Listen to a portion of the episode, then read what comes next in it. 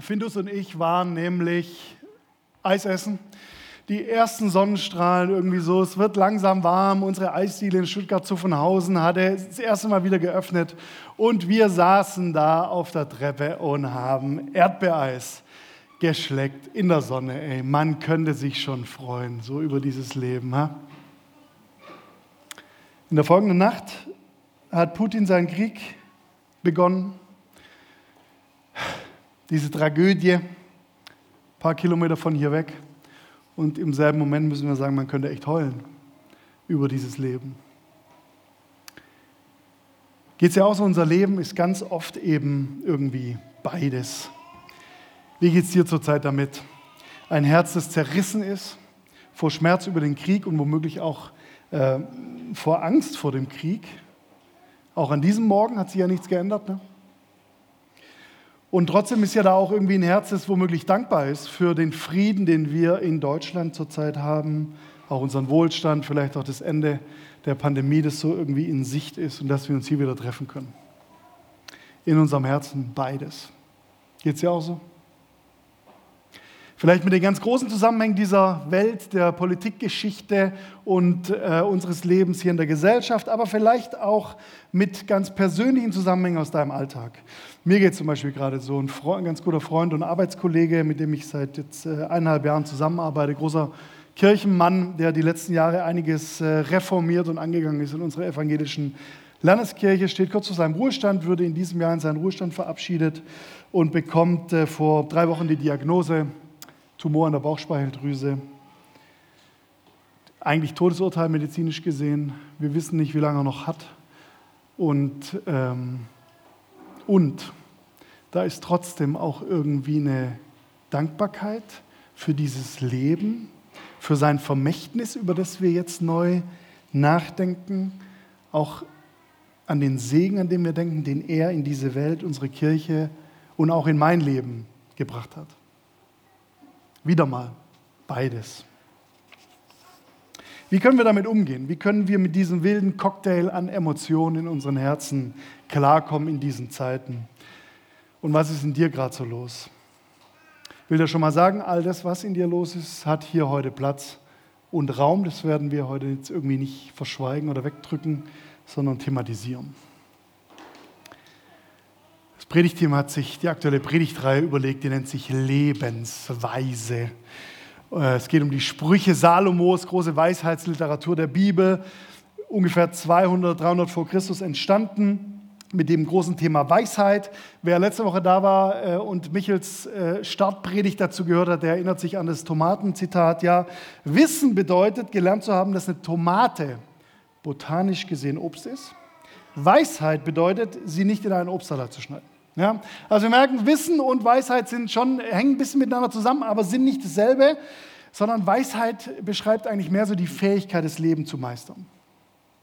Und ich glaube heute mehr denn je, dass diese Weisheitstradition uns helfen kann, in wilden Zeiten wie diesen, verwurzelt in Frieden und Freude zu leben und das Leben anzunehmen, so wie es ist, ohne dabei verrückt zu werden.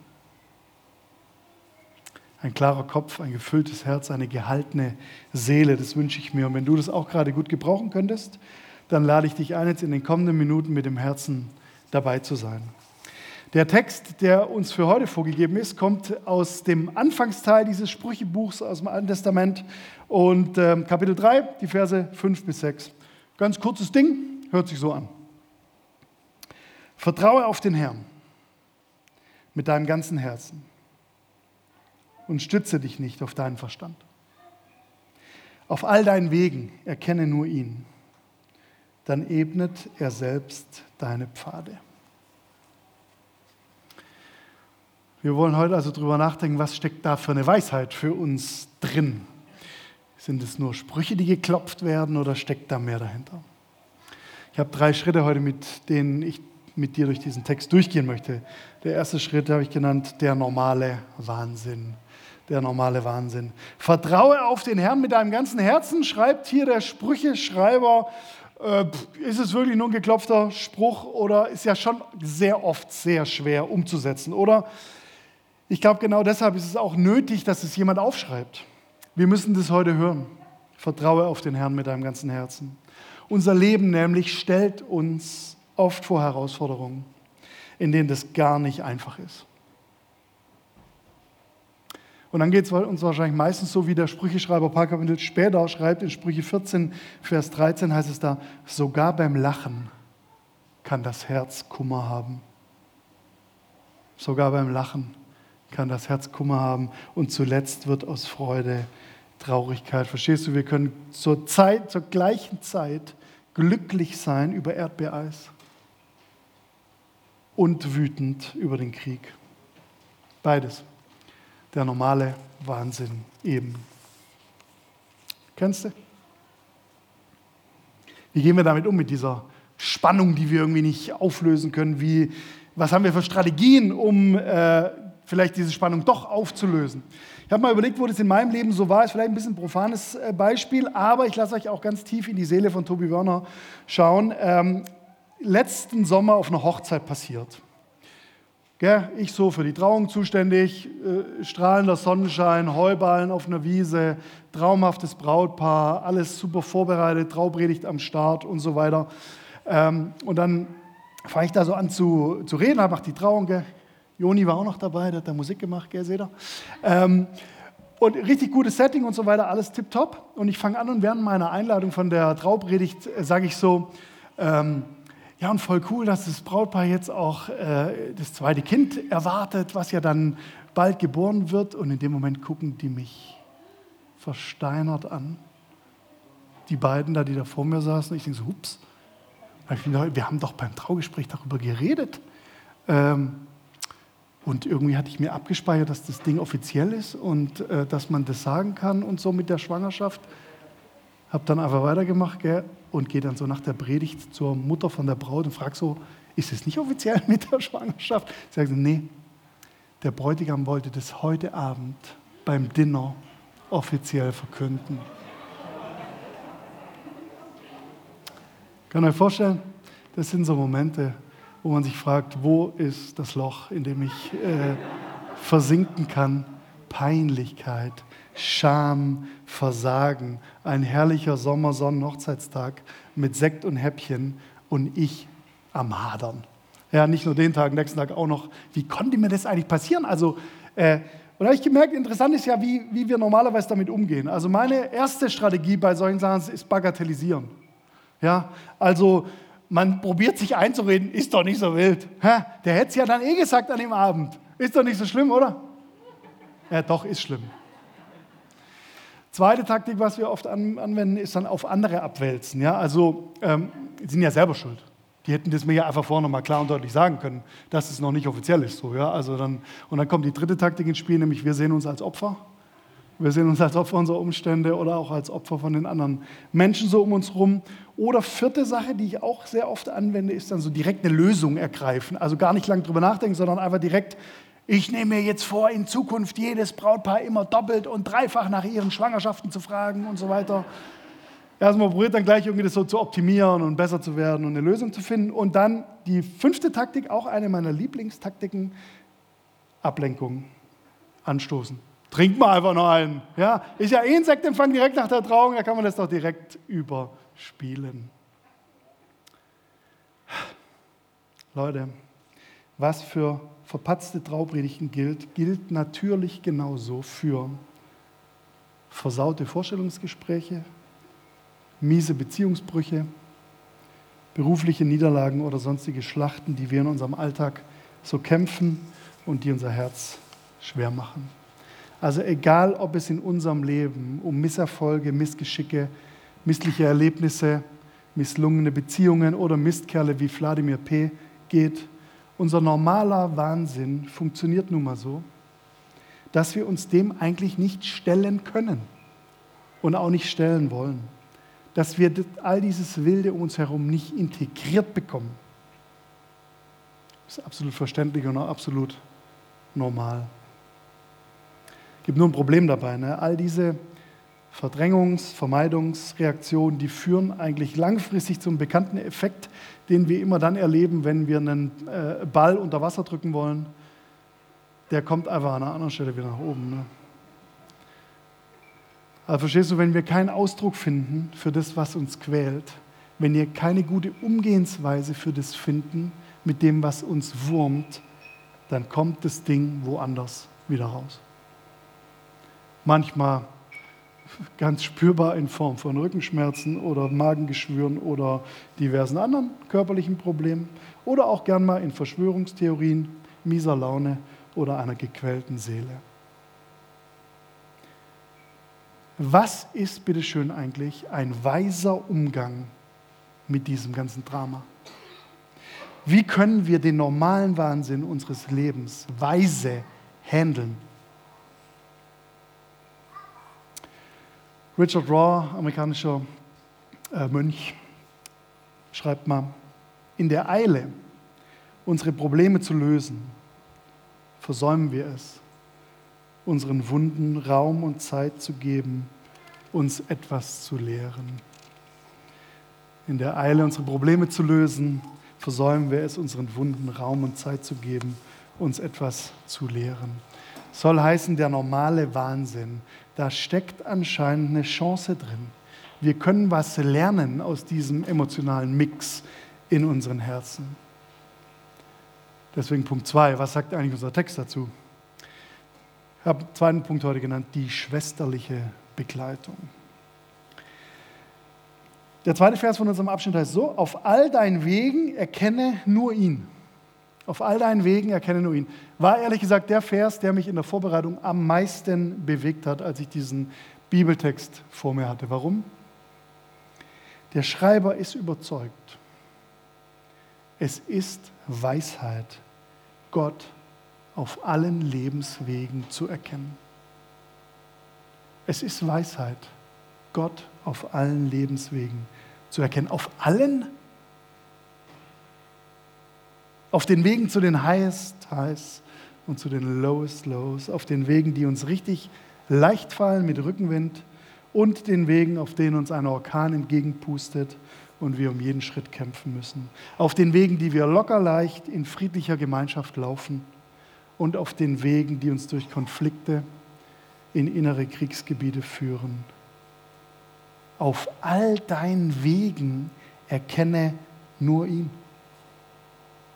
Was soll das heißen? Das heißt, sieh dein Leben mit allen Wegen im großen Zusammenhang der Begleitung deines Gottes.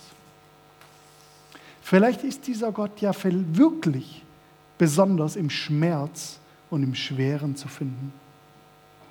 Vielleicht besonders in diesem emotionalen Mix, den wir durch, derzeit durchlaufen. Vielleicht gerade dann besonders, wenn wir uns nicht so klar haben und wenn wir etwas lernen können.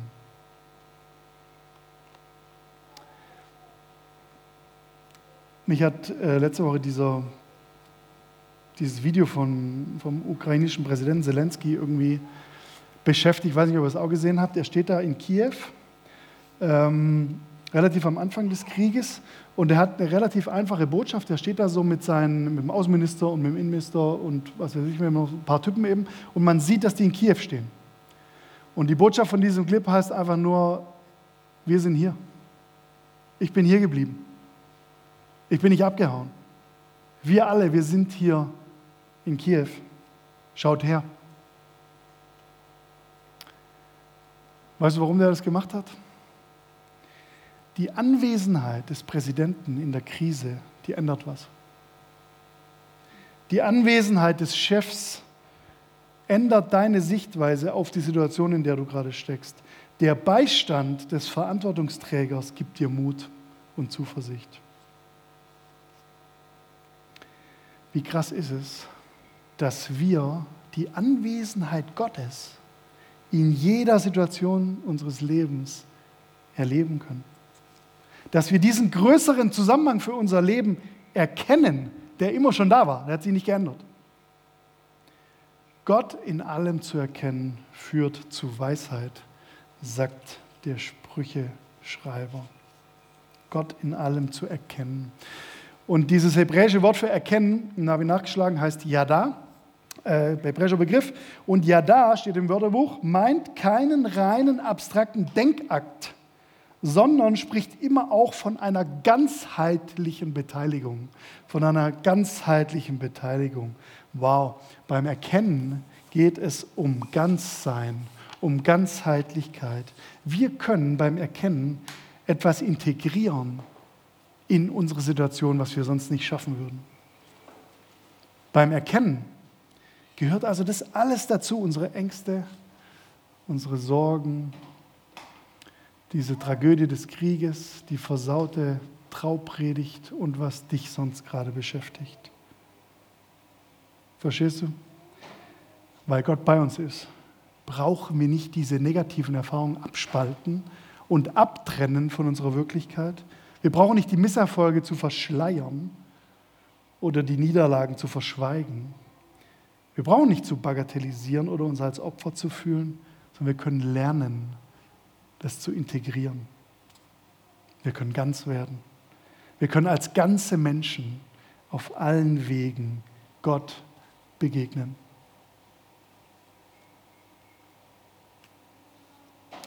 Das hebräische Wort für Weisheit heißt übrigens Chokma. Chokma. Können wir sagen, wir haben ja Masken auf, da kann nichts passieren. Chokma. Ja, schon hebräisch gelernt. Chokma heißt Weisheit, äh, ist ein weibliches Wort, so wie auf Deutsch auch die Weisheit, ja. Also Weisheit ist, ist weiblich. Wunderbar. Ähm, und mehr noch, im Buch der Sprüche wird Weisheit sogar personifiziert als Frau. In Sprüche 7, Vers 4 heißt es folgendermaßen: Sprich zur Weisheit du bist meine Schwester. Die schwesterliche Begleitung, Leute. Ach, Schwester Weisheit, dürfen wir sagen.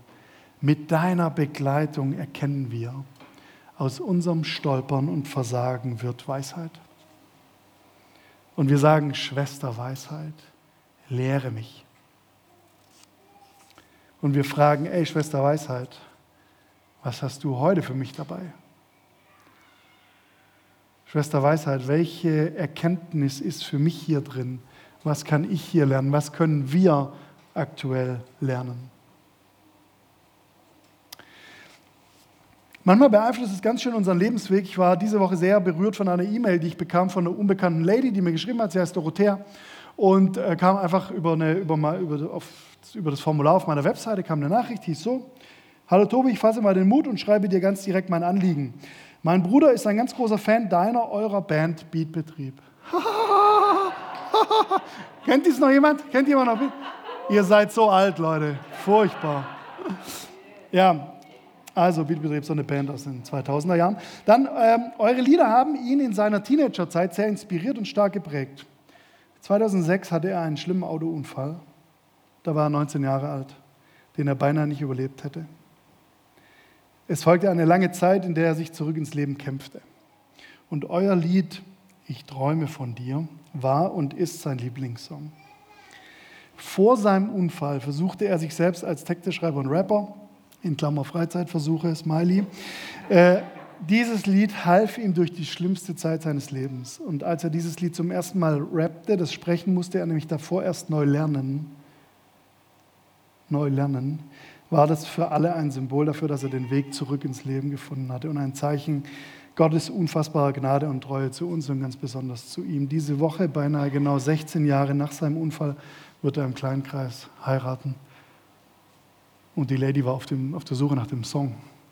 Dann habe ich so gekramt im Archiv gell, und äh, habe tatsächlich das Lied noch gefunden, habe es ihr geschickt. Und jetzt, ich, ich kenne den Mann nicht, ich kenne auch nicht die Schwester, ich, aber es fühlt sich für mich so an, als wären auf diesem Lebensweg einige, einige Weisheitslektionen gewesen.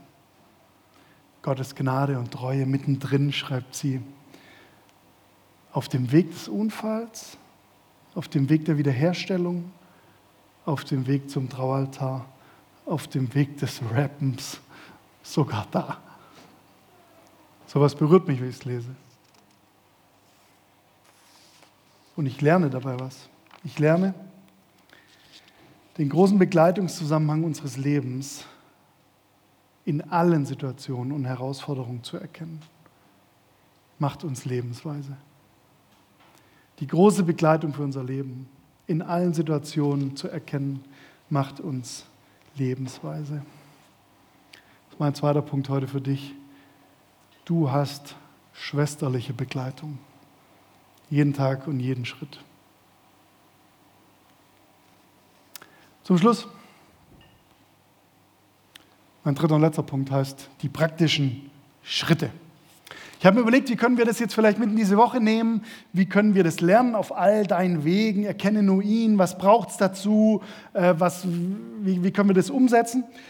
Mir ist aufgefallen, einige Jahre nach der Verfassung des Sprüchebuches tauchte ja wieder ein Rabbi in Israel auf, so ein Weisheitslehrer, der hatte auch so eine Wegthematik dabei. Und äh, dieser Jesus von Nazareth, der sagte ja interessanterweise nicht, ich kenne den Weg. Der sagte auch nicht, ich führe euch den Weg. Der sagte auch nicht, ich zeige euch den Weg, sondern der sagte, ich bin der Weg. Das ist ein entscheidender Unterschied, Leute. Wenn wir mit diesem Jesus unterwegs sind und dem nachfolgen, dann verstehen wir unser Leben, unseren Weisheitsweg immer als einen Prozess.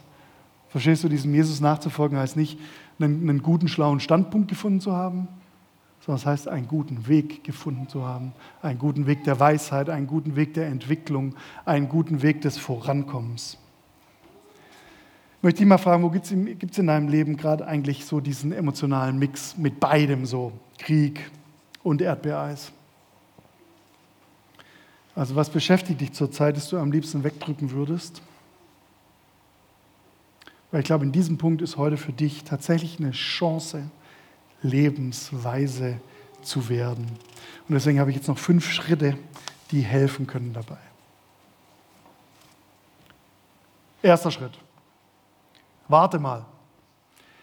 Warte mal. Bitte erstmal innehalten, Leute. Wenn dir irgendwie ein Quatsch passiert, du versagst oder du in diesen Emotionen gefangen bist, dann drück mal auf Pause. Drück mal auf Pause. Pust mal durch, atme mal tief.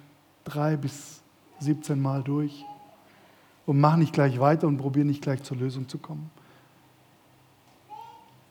Verstehst du? Meistens sind wir so schnell gepolt, dass wir sofort in unsere Ausweichmechanismen reinkommen und auch gar nicht anders können. Probier doch mal zu warten. Zweiter Schritt. Erlaube mal. Erlaube mal, dich selber als Lernende zu sehen. Erlaube dich als Lernenden zu sehen. Erlaube, dass dir das Leben Weisheit beibringt. Vielleicht nicht immer direkt durch Bibel lesen und so, sondern vielleicht einfach auch durch jemand anderen, mit dem man darüber redet. Ob es ein Therapeut ist oder eine Freundin oder sonst jemand hier aus der Kesselkirche. Erlaube mal, dich als Lernende zu sehen und dich auch zu öffnen für andere und mit anderen. Dritter Schritt. Integrier mal Integrier mal dieses ganze Schicksal, diese ganzen Verluste, deinen Sieg und deine Niederlage, denn alles auf deinem Weg wird ja begleitet durch diesen guten Gott, der dich liebt. Du darfst es ruhig integrieren. Du brauchst vor dem nicht zu verheimlichen. Und du brauchst nicht wegzudrücken wie ein Ball, den du im Pool unter Wasser drückst, sondern vertrau mit ganzem Herzen, steht hier im Text. Vertrau mit ganzem Herzen. Also vertrau auch mit dem, was dir Not macht und integriere das in deinen Weg. Vierter Schritt. Sammel mal. Sammel die Weisheit ein, ey. Es liegt so viel für uns parat auf unserem Weg. Und du darfst die Weisheit fragen, ey, Schwester Weisheit, was ist für mich hier gerade an Weisheit drinne, an Lernen drin? Was nehme ich mit? Was darf mich formen? Was darf mich prägen? Auf meinem Weg. Und der letzte Schritt, erleuchte mal. Geh erleuchtet weiter, ey. Dein Umfeld braucht es nämlich definitiv, dass jemand sich der Weisheit stellt und dazulernt. Und dein Umfeld wird es auch unweigerlich bemerken, dass du Weisheit bringst. Jetzt fragst du dich die ganzen Schritte schon, wieso hat Werner so krasse äh, Worte gewählt? Natürlich, weil er ein cooles Akronym für dich machen wollte. Äh, die Anfangsbuchstaben äh, der fünf Schritte formen nämlich das Wort weise. Ich hoffe, ihr könnt es mitnehmen in eure Woche und euch ein bisschen dran erinnern. Ihr dürft es gerne abfotografieren. Genau, Band kann schon mal nach oben kommen. Ähm, ich wünsche dir das, dass du tatsächlich weise werden kannst. Gerade jetzt sind keine einfachen Zeiten, machen wir uns nichts vor, aber ich glaube, darin liegt für uns die Chance, mit ganzem Herzen zu vertrauen, auch in deiner aktuellen Situation. Wenn du nicht schnell warst zum, genug warst zum Fotografieren, dann kannst du einfach auf unser wahnsinniges Kesselkirchen Padlet gehen. Ich glaube, für die YouTube-Leute, es gibt einen Link hier direkt unter dem Stream, wo ihr zum Padlet äh, klicken könnt. Alle anderen kommen über den QR-Code oder über sonstige Kesselkirch-Kanäle auf dem Padlet. Da findet ihr alle Informationen zur derzeitigen Predigtserie. Kann man auch kommentieren und Fragen stellen. Ich glaube, eine richtig coole, interaktive Sache, um dran zu bleiben an dieser Weisheitsserie. So, Leute. Das ist es für heute. Mögest du aus ganzem Herzen leben, mein Bruder. Und mögest du dem Leben neu vertrauen, meine Schwester. Und mögest du weise werden, meine liebe Kesserkirche, auf allen, auf allen deinen Wegen. Amen.